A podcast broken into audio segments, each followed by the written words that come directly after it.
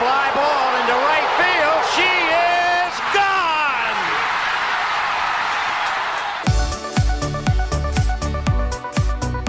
我是爱运动的子路，跟你一起聊聊运动赛事，聊聊中华职棒、中心兄弟象。欢迎收听黄色性感带。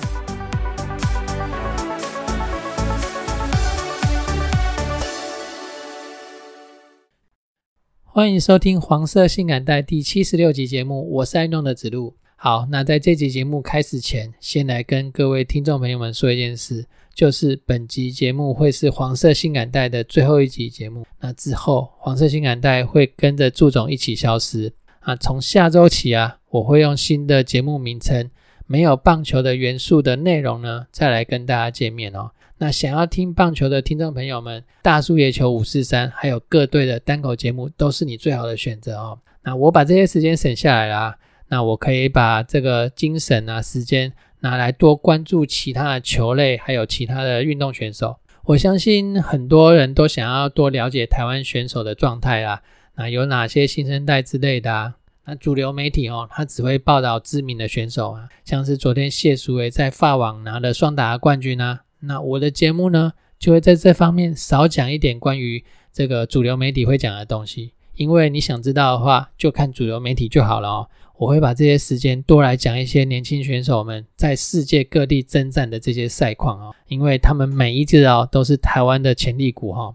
那这也符合我投资上的做法了哈，人多的地方不要去。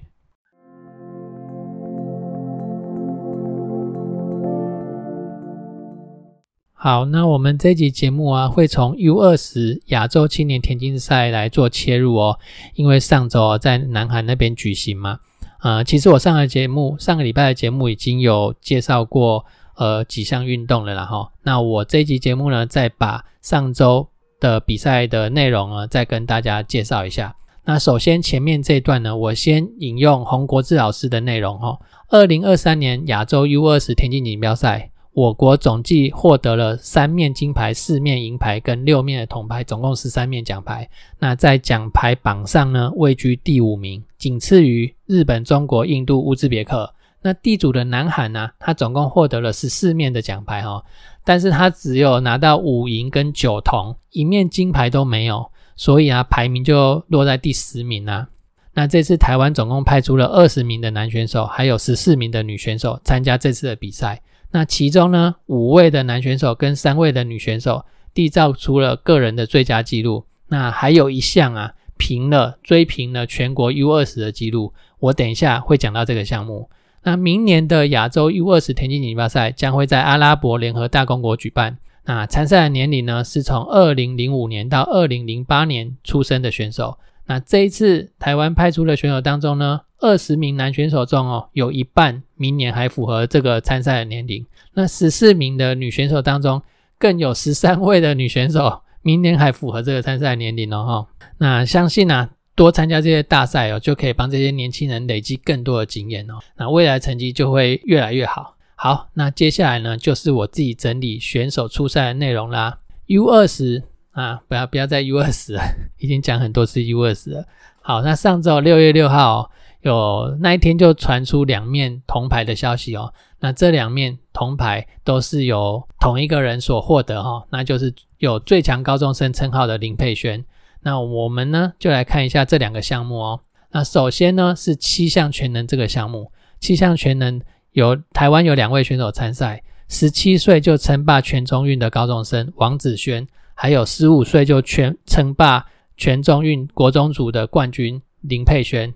那 U 二十赛场上啊，主要的对手呢，则是两位已经满十八岁的日本还有乌兹别克的选手。那这四个人呢，在七项的比赛当中互有领先。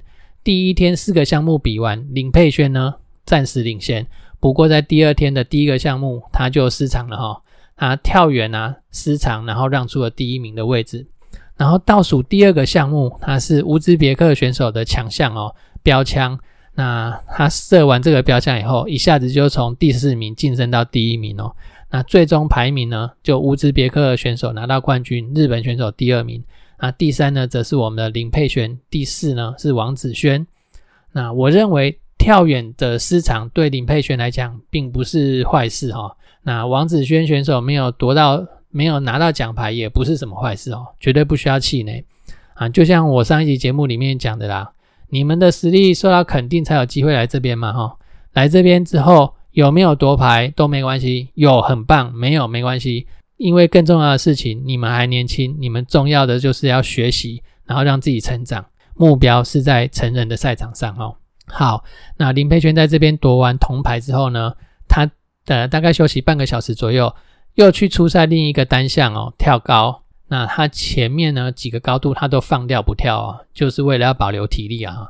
那最后他以一百八十二公分平了个人的最佳，然后拿到铜牌。那第一名呢是乌兹别克的选手，一百八十四公分，其实只有差两公分而已哈。那林佩璇他个人说很惊讶，没有想到身体这么疲惫的状况下呢，还能够跳出这个高度。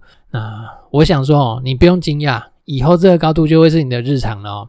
那台湾跳高的记录啊，是由亚运培训队的选手李晴晴所保持的一米九零。那期待新生代的选手来冲击这个记录哦。再来一个项目，男子一百一十公尺跨栏，它是由凤山高工、凤山三公高二的谢元凯。还有竹科十中高三的林奕凯两个人一同闯进决赛。那谢元凯啊，开赛就一马当先冲出哦，后段他还可以加速哦，把这个差距拉得更大哦，然后就以十三秒四四夺下了金牌。那这面金牌呢，则是中华队、台湾队的第二面金牌。那另外呢，林奕凯这位选手他在后段掉了一点哦，那以十三秒七七的成绩，差了零点零四秒，跟铜牌擦身而过。再来一个项目，女子两百公尺，那个人独闯决赛的小将杨梅梅，她是小高一哦。她说两百公尺差是两百公尺是他自己比较有信心的项目啊。决赛开赛呢就展现超强的气度性，最后以二十二十四秒三三打破了 PB 的成绩，拿到一面铜牌。再来一位是原本不在夺金计划里面的选手，他是国立体大的新鲜人罗子杰。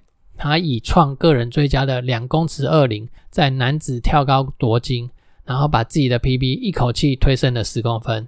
那两公尺二零这个项目也追平了向俊贤十二年前所创的 U 二十的全国纪录，拿下了生平第一面的国际国际赛的金牌。哈，这也是中华队、台湾队在本届亚青田径锦标赛里面的第三面金牌。那这一段呢，嗯，就要来讲一下刚刚洪国志老师那一段的内容，是有一个项目评了那个全国纪录，就是这个项目跳高，男子的跳高。好，那我刚刚有提到向俊贤哦，我来带带一下向俊贤的资料。那他目前就读台体大哦，也是还是线上的选手哈。那他的跳高呢，两米二九，他是全国纪录的保持人。那这个成绩两米二九这个成绩是他二十一岁的时候所创创下来的。同呃，向俊贤同样是 U 二十的纪录保持人。那 U 二十的两公尺二零呢，则是在向俊贤十八岁的时候所缔造的。那我们来对比一下罗子杰，他目前是大一哦，也大概是这个年纪哦。所以啊，跟前辈向俊贤在十八岁的时候缔造的这个纪录的年纪是差不多的哈。未来只要好好的发展，有机会也向全国纪录靠拢，甚至挑战哦。再来一个项目，两百公尺决赛，有两位的台湾小将参赛哦。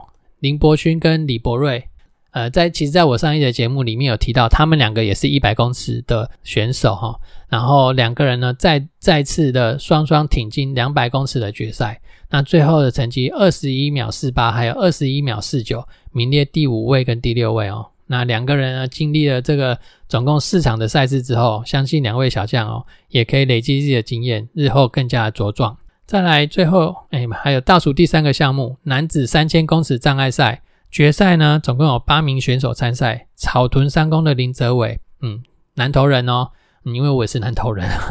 草屯三公林泽伟维持住自己的水平哦，他是最强的高中生啊之一啊，这个项目最强的高中生哦，最终九分十八秒四二获得第四名，距离他的个人最佳只有差四秒而已哈。只是这个项目我们离国外选手还有一段差距啊。因为这次夺金的日本选手，他轻松写意，八分三十九秒拿到金牌哦。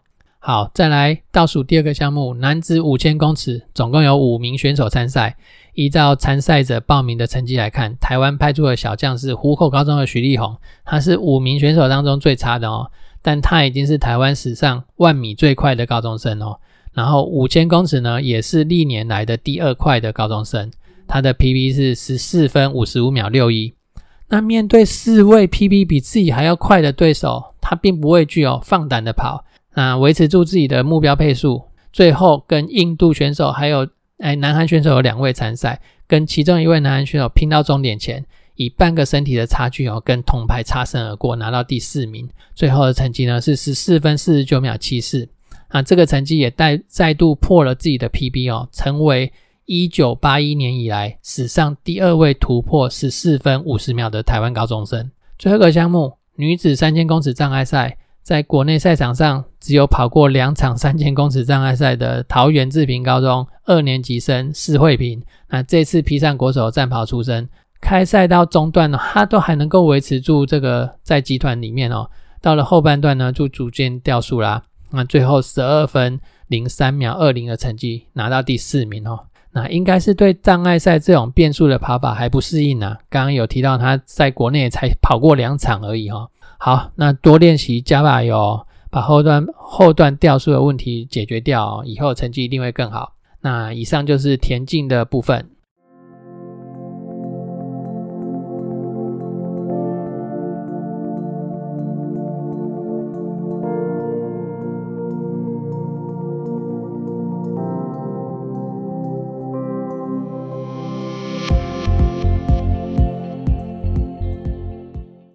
职业网球的部分呢，我想先从女子网球来开始哦。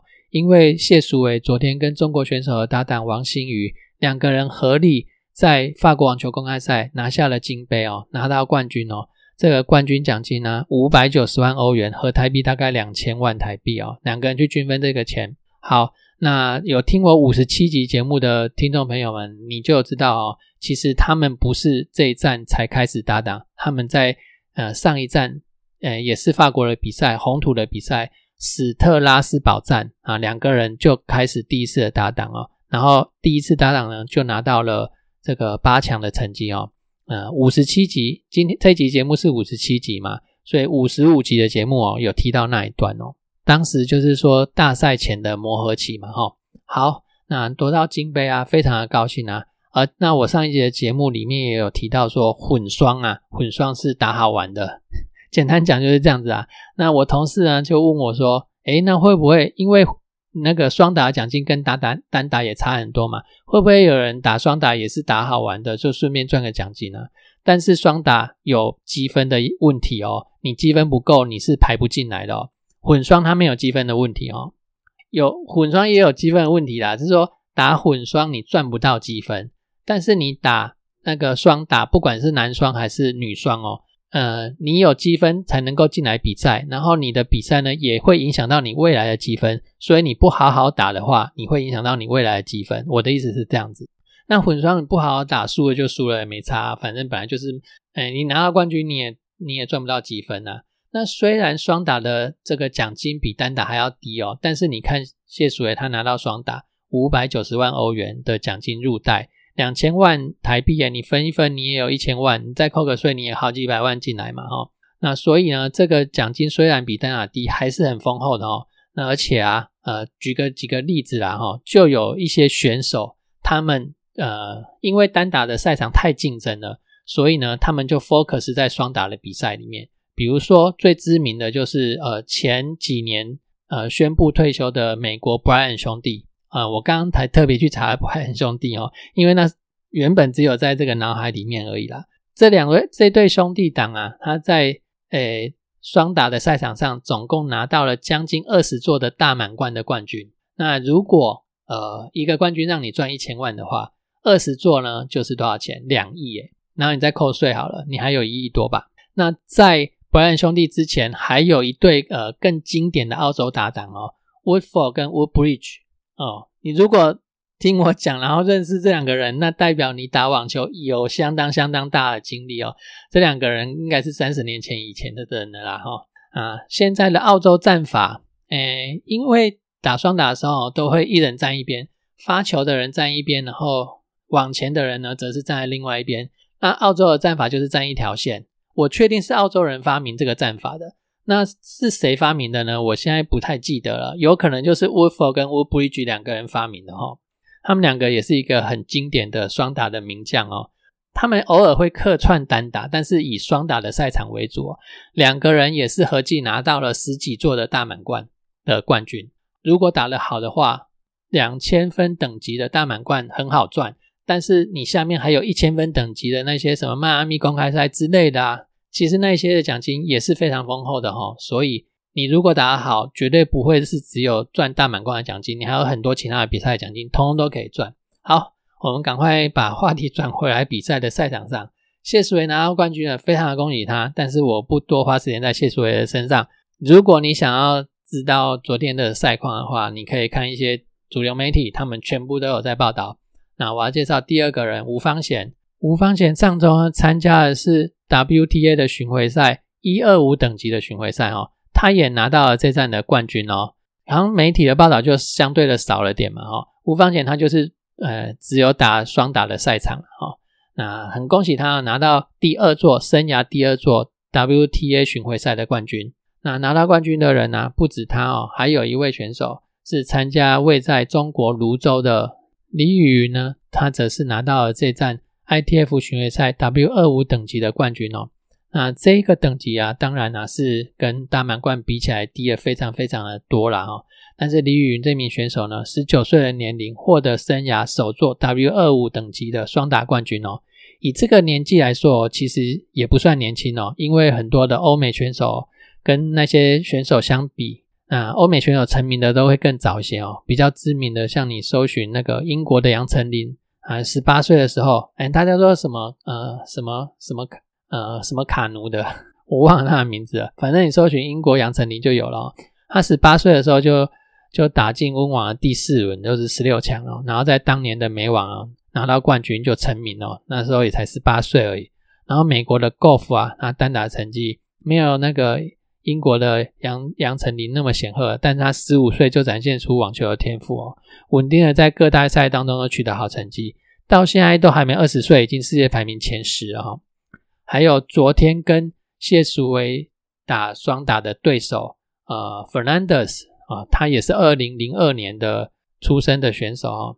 那其实他也是十七八岁的时候他就成名了哈。那我举国外的例子好像不是很好啦，相对好像在贬低我们台湾自己的选手，但这不是选手实力能力的问题，而是选手。他背后更大更大的这个整体的社会思维结构，还有体育环境等等的问题哦，跟选手是没有相关的哦。那如果你听我节目听久了哦，我在这边讲网球选手就好了。这么多网球选手里面，在基层比赛、初赛要打出一片天，谈何容易？你会听到很多的选手，他们都在还在 ITF 巡回赛里面打拼哦，他们面对的竞争力啊。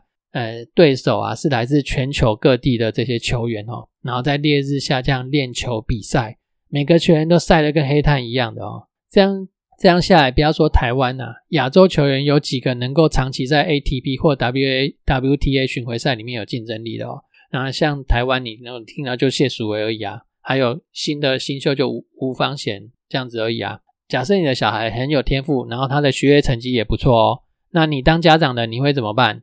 你会怎么想？我想绝大部分的家长都会跟他说：“好好念书，打球当做兴趣就好，是不是这样？”那读个理工科，将来进竹科、中科、南科，然后进去台积电什么的，在办公室里面吹冷气，你年薪随便就破了几百万啊！那来举个例子，戴志颖啊，如果不是出生在这个代家，如果他是出生在其他的家庭，他的羽球天赋哦，我想早就直接被斩断再斩断了。打什么球？好好的念书赚钱比较重要。是不是这样子？台湾的家庭就是这样子。好，我不要啰嗦，啰嗦太多了。我赶快再介绍其他的球员哦。有五六位球员都在韩国大球那边打 W 二五层级的比赛哦，ITF 巡回赛。那其中梁恩硕他是以单打为主的球员哦，他在单打呢打进去的到了八强哦。再来，同样的哦都是韩国大球的比赛哦。呃，有两位选手搭档双打，这是李佩琦跟李雅欣。那他们的双打呢打进去到四强。那在签表的另外一边呢，有卓一谦跟卓一成两位那个姐妹，她们的双打呢也是打进去到四强，最后并不是在四强止步哦，因为他们打进去到决赛哦，拿到了这一站的亚军哦。卓一轩跟卓一成呢，则是连续两站在韩国的比赛哦，都拿到都打进去到决赛，最后拿到亚军哦，这已经算是很不错的成绩了。那另外李亚轩呢？呃，他在这个韩球大球韩国大球这一站呢，也是打进去到单打的八强。再来，在日本博士那个打博士哦，不是读书的博士哦，这是地名的博士哦。呃，曹佳怡哦，他是 W 十五层级的比赛哦，他在这一站呢单打打进去到了八强。那杨雅一呢，他则是资深一个人在奥地利比赛哦，他是 W 二五层级的 ITF 巡回赛，他单打呢在第一轮的时候落败。格兰乔安娜呢，她则是资深一个人在英国比赛哦，呃，参加的是瑟比顿这一站的比赛哦，是 ITF 一百等级的巡回赛，是草地赛哦。那呃，在会外赛的时候遭到淘汰啊，那草地啊是需要另外再适应的哈。看样子他可能有机会可以打温布顿的会外赛哦，所以他才提前去这个草地赛去适应场地哦。那希望呢，他在温布顿的比赛里面呢，可以有比较好的成绩哈。好，那这边哎呦，对了，我要来提一下谢淑薇方面啊，他呃在温布顿的比赛啊，他是一定会参加。那他的对手，他的搭档呢，就不会是王星宇了哈啊，因为他在这个赛后的记者会里面有提到哦，他跟他的老搭档 Strikova 哦，早就讲好在温网的时候要再搭配一次哦，所以他也有提到跟王星宇提到说，以后有机会两个人呢还可以继续再合作，毕竟两个人打出这么好的成绩嘛哈。接下来我要讲的是，在台湾有 ITF 巡回赛咯，这是由台硕赞助的台硕杯哦，它是 W 二五层级的 ITF 巡回赛。届时啊，它它只有女女生组女生的赛事哦。届时在世界各地征战的的女选手们哦，都可以回台湾打比赛哦，在台湾的温暖的家里面休息，然后隔天好好的去赛场上打拼哦，就不用像在世界各地那样征战这么的辛苦啦。好，那女子选手讲完之后呢，我来来讲男子选手。上周曾俊欣呢，啊，他回台湾参加毕业典礼，二十二岁了，啊，恭喜他要毕业了，那祝福他在这个职业网球的赛场上哦，成绩会越来越好哦。啊，这周呢，随即就要参赛一百等级的这个 ATP 挑战赛。那我来看一下这个 ATP 挑战赛的内容，签运不是很好啦。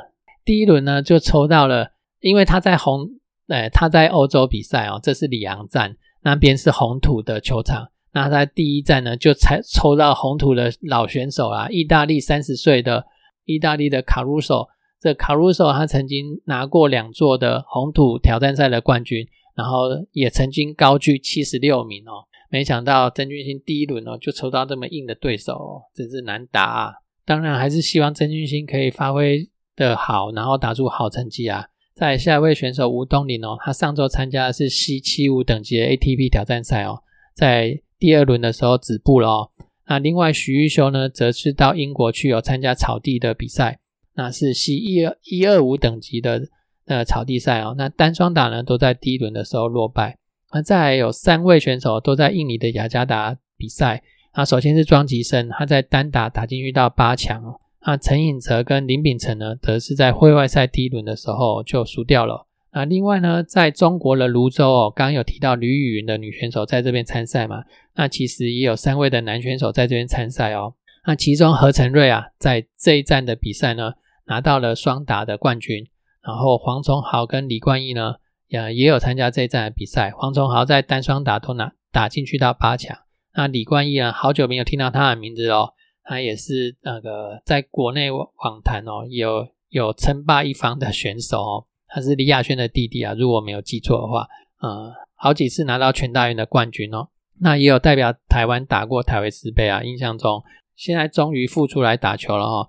啊，在单打的第二轮跟双打第一轮呢就止步。再来是由静摩跟伊邦硕这两位选手参加的是位在泰国洛坤的 M 十五 ITF 挑战赛，那两位选手单打都在。这个会外赛的时候止步，那双打呢？一帮挫折是有打进遇到四强哦，这成绩很不错哦。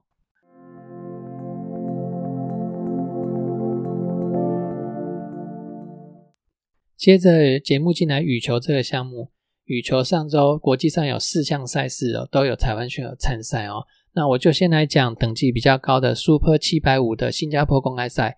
那新加坡公开赛啊，我看它的签表是没有会外赛的哦，所以你只能靠着自己的排名进去打会内赛。那排名不够高的选手呢，呃，你也没办法透过会外赛晋级嘛，所以你就没办法参加了。所以能够参加这个新加坡公开赛的台湾选手，相对的就比较少了一点哦。好，那我们就来看一下选手的成绩喽。首先呢，呃，男单的选手呢有四位选手参赛，分别是周天成、林俊逸、王子维还有李佳豪。那这四位选手，你猜猜看谁的成绩最好呢？好，首先呢，王子维在第一轮的时候就落败了，输给是泰国的库纳武特。那库纳武特现在是泰国的一哥啊，输给他也蛮呃，也不能说正常了。其实两个人在这场比赛打得非常的激烈哦，还还一直打到那个 deuce 哦。呃，王子维在这场比赛表现的其实是很不错的哦。呃，有时候比赛有点运气成分在里面呢。好，那王子维这场比赛输的可惜，但是这场比赛是他今年以来到目前为止打的最好的一场比赛咯。那希望王子维可以慢慢的复苏。那再来是林俊逸啊，林俊逸第一场比赛的对手是陆光祖哦。那林俊逸这场比赛我觉得他没有打好，因为这场比赛我看，呃，很不幸的哦，最后就输给陆光祖了。那小天周天成呢，啊，他则是打进到十六强第二轮哦。那第二轮呢，他输给了这个丹麦的选手安东森。那安东森呢，晋级到第三轮以后，碰到的是我们在这一场，呃，在这个比赛打的最好的男单选手李佳豪。那两个人在八强碰头啊，那最后哦，李佳豪就输给安东森哦，然后止步在八强，算是男单选手里面表现的最好了。再来是女单的选手，参加的选手有三位，戴资颖、许文琪、白玉珀。你觉得谁的成绩会最好呢？没错，跟你想的一样。白玉珀呢，在三十二强的时候遇到了陈雨菲，中国的陈雨菲，所以第一轮就落败啦。陈雨菲最后晋级到四强哈。那许文琪呢，则是在第一轮的时候遇到那个日本的大决赛。那我觉得许文琪这场球应该要赢哦，很可惜没有赢哦。啊啊，不管啦，反正最后许文琪也是止步在第一轮。啊，表现最好的啊，当然是我们的一姐戴资颖啦。戴资颖呢？在四强的时候遇到南韩的安喜莹，就输给安喜莹了，止步在四强哦。那最后如你想象的，呃，女单的四强就是他们四位啊，我也不要再讲他们是谁了，但各位应该都听过很多次了。好的，讲一下好了，戴资颖，然后陈雨菲、三口茜跟安喜莹嘛，哈，那个三口茜赢了陈雨菲，然后安喜莹赢了戴资颖，所以三口茜跟安喜莹就进去决赛了。最后安喜莹拿到这站的冠军。似乎要安喜赢的时代要来临了哈。好，那男双啊，四组男双参赛哦，分别是林洋配、杨肉如配、李泽辉跟杨博轩的配，然后叶红卫跟苏敬恒的配。那不管谁跟谁配，四组都在第一轮的时候落败。那女双呢，只有一组选手参赛，李嘉欣跟邓淳勋的组合，两个人也在第一轮的时候落败。那再来是混双，混双两组人马参赛。首先，杨博轩跟胡林芳的组合在第一轮的时候落败啊，怎么讲来讲去都是第一轮落败啊。再来是叶红卫跟李嘉欣的组合，两个人第一轮获胜哦，啊不不幸在第二轮的时候输掉了哦。我觉得叶红卫跟李嘉欣第二轮也输输的可惜，因为这场比赛我有看哦，很有机会可以赢的啊，可惜自己的失误太多了啦。这场球我觉得叶红卫没有打好。啊，他的失误太多了，不像是过往的他哦，可能身体上面有一些不有一些呃不舒服之类的吧哈。好，那这个 Super 七百五的新加坡公开赛讲完之后呢，我们来看其他的呃三个国际挑战赛跟系列赛的赛事哈。那首先呢，啊，先来看塞班岛的比赛好了，因为它的日期是最早六月六号到十一号的比赛哦。哦，想到这场比赛哦，你知道这场比赛有多少个台湾？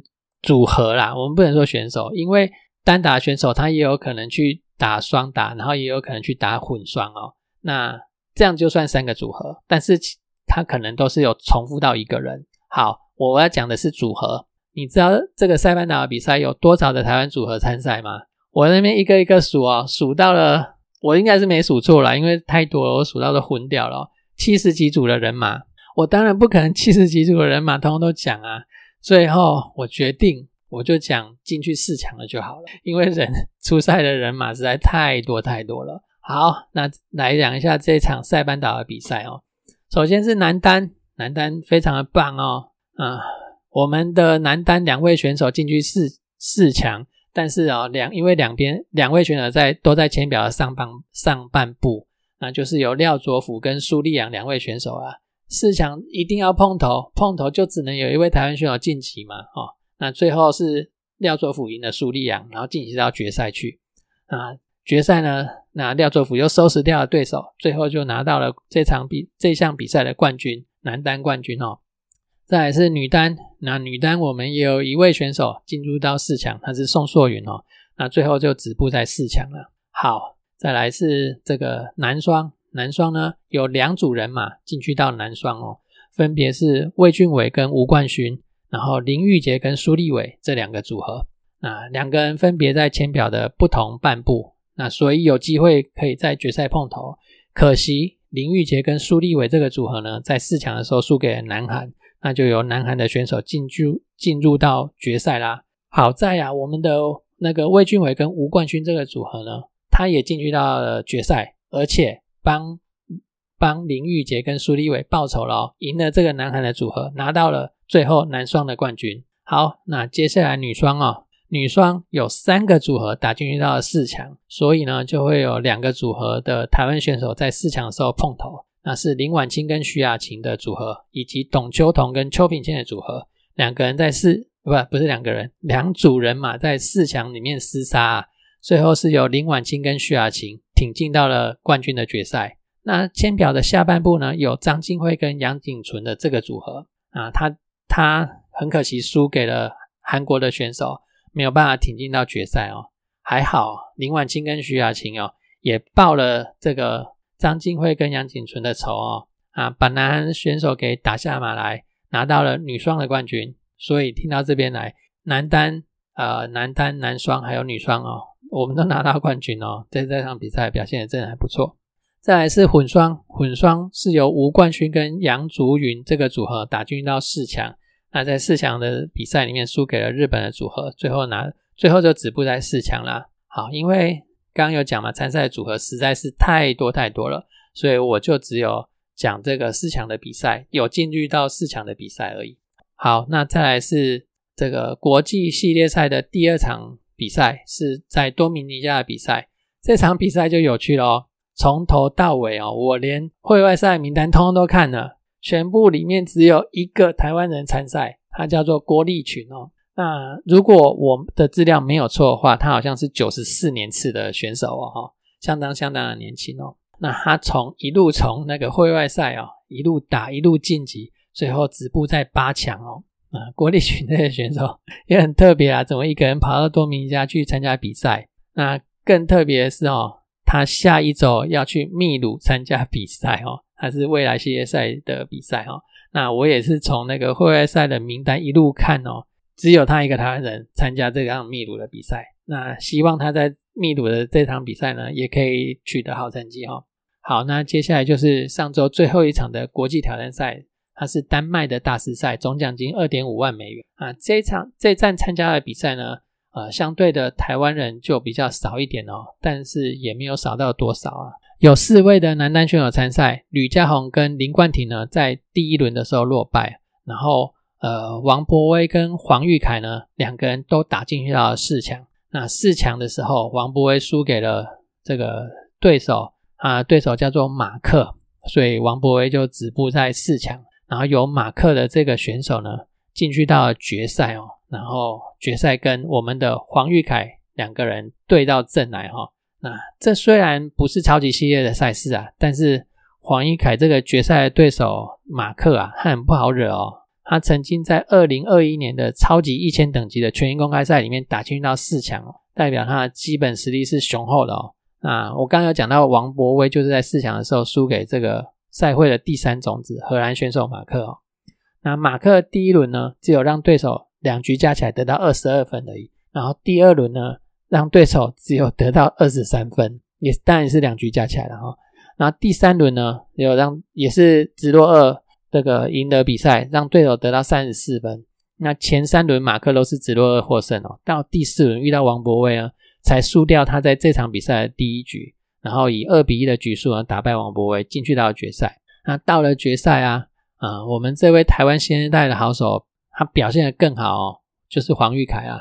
最后拿到这一站的男单冠军哦，恭喜黄玉凯啊！女单方面呢，呃，则是有三位选手参赛，那分别是梁呃梁廷瑜，他还有黄静平两位都在这个第二轮十六强的时候止步，然后黄玉勋呢，则是打进去到这站比赛的四强哦，最后止步在四强。再是男双方面，男双呢有两诶，看一下男双有两组人马哦。黄玉凯跟王博威哦，在十六强的时候止步；吕植维跟杨俊宪也是在十六强的时候止步。那有另外两组的人马打进去到四强哦。何志伟跟黄瑞寻在签表的下半部止步在四强。那卢明哲跟唐凯威呢，则是在签表的上半上半部哦，打进去到决赛哦。那最后拿到了亚军。再来是女双的方面啊，女双啊有三组人马哦，打进去到四强。那这三组人马分别是呃位在这个签表上半部的汪玉桥跟刘凯云，哎，汪玉桥跟刘巧云，汪玉桥跟刘巧云打进去到了决赛。那谢佩珊跟曾玉琪呢，然后位在签表的下半部，还有刘子熙跟杨怡勋呢，也在签表的下半部，所以两组人马就要在四强的时候碰头哦。最后谢佩珊跟曾玉琪的组合赢了刘子熙跟杨怡勋的组合，闯进去到了决赛。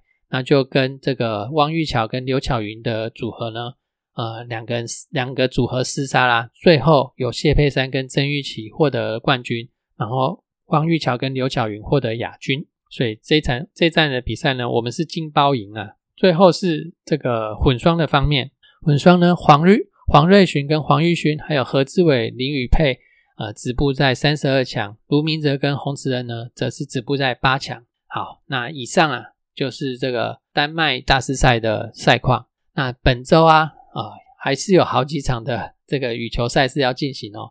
那首先当然就是 Super 一千等级的印尼公开赛啦。这一千等级的印尼公开赛哦，这也会有好好几组台湾人马参赛哦。希望他们可以拿到好成绩。那在那个国际挑战赛、国际系列赛或者是未来系列赛呃这方面的比赛呢？啊，也有三站要进行哦，分别是塞丹塞班岛二站，还有刚刚提到的秘鲁的这个未来系列赛。另外一个呢，则是位在法国勒泽的南特羽球公开赛。那祝福台湾选手都能够有好成绩哦。以上呢就是本期的节目，对我们节目有任何的批评指教，再欢迎留言给我。谢谢各位。